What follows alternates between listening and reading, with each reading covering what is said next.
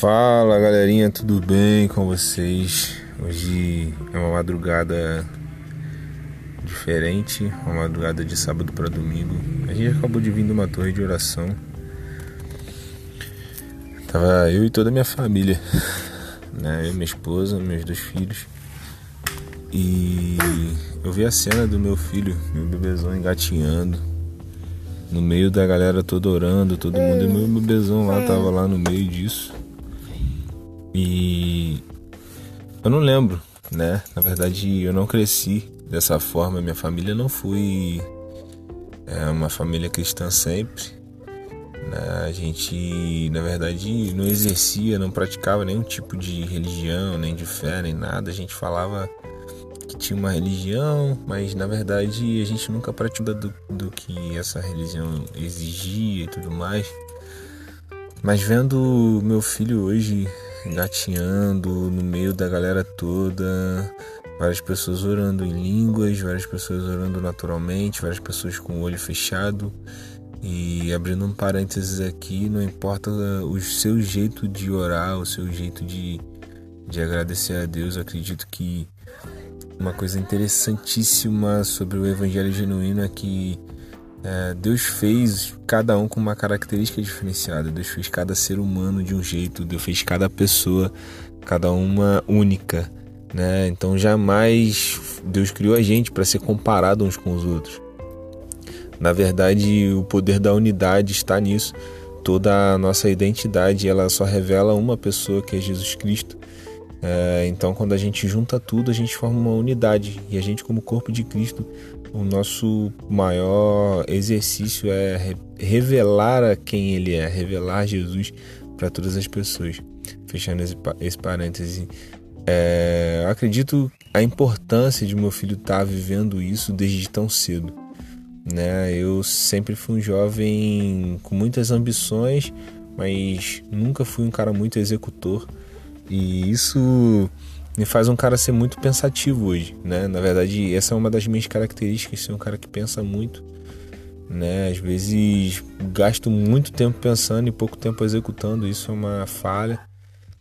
Mas às vezes não, às vezes eu preciso de ter uma pessoa perto de mim para tudo mais. Isso me mostra o quão eu sou dependente das pessoas, né? E eu acho que uma, na verdade, não acho, né? Uma, das certezas que eu tenho é que eu, como nas minhas características, sempre falta alguma coisa.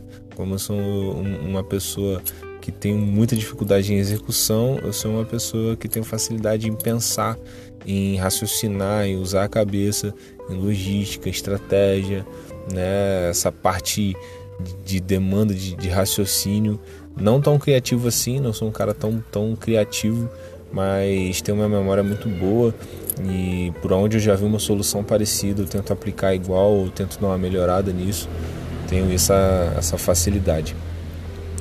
E vendo meu filho caminhando ali, engatinhando, né? Na verdade, ele tem apenas oito meses, ele engatinhando, vivendo todo esse processo é, de crescer ao redor de pessoas que entendem.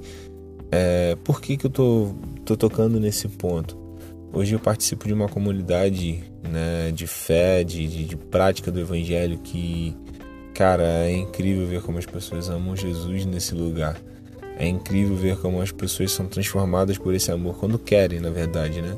Porque muitas pessoas dizem que não são transformadas por Jesus, mas na verdade, a transformação ela vem de dentro para fora, né? Ela começa a gerar uma, um sentimento de, de mudança na gente, mas às vezes a gente acaba sendo travado por conta de de não poder é...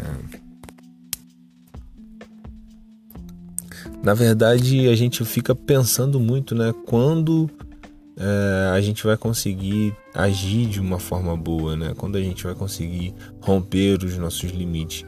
E, e vendo, vendo e, e estando no meio dessa comunidade, onde pessoas realmente são impactadas pelo amor de Jesus, pessoas são transformadas, pessoas transformam as outra, outras pessoas, pessoas investem tempo, investem a sua vida. Eu vejo que dos melhores investimentos que eu estou fazendo sobre o meu filho, é, trazendo ele para esse ambiente e crescendo num lugar assim, crescendo num lugar de família, num lugar de paz, num lugar existe, onde existe confronto, mas na verdade o confronto ele vem fazer com que a gente rompa as nossas limitações.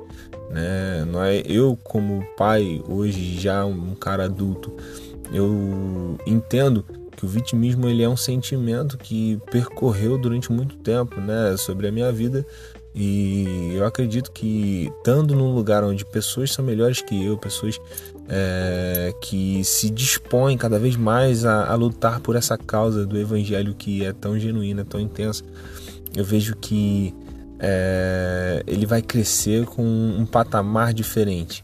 Ele já vai sair de um ponto de partida onde na verdade é o meu final. Aonde eu cheguei, ele vai partir dali para mais. E essa é uma verdadeira evolução, essa é uma, uma geração uh, é, onde a identidade já vem firmada em Jesus. É, queria compartilhar esse pensamento com vocês, compartilhem com seus amigos aí, com a galera que tá ouvindo a respeito disso. Tamo junto, beijo.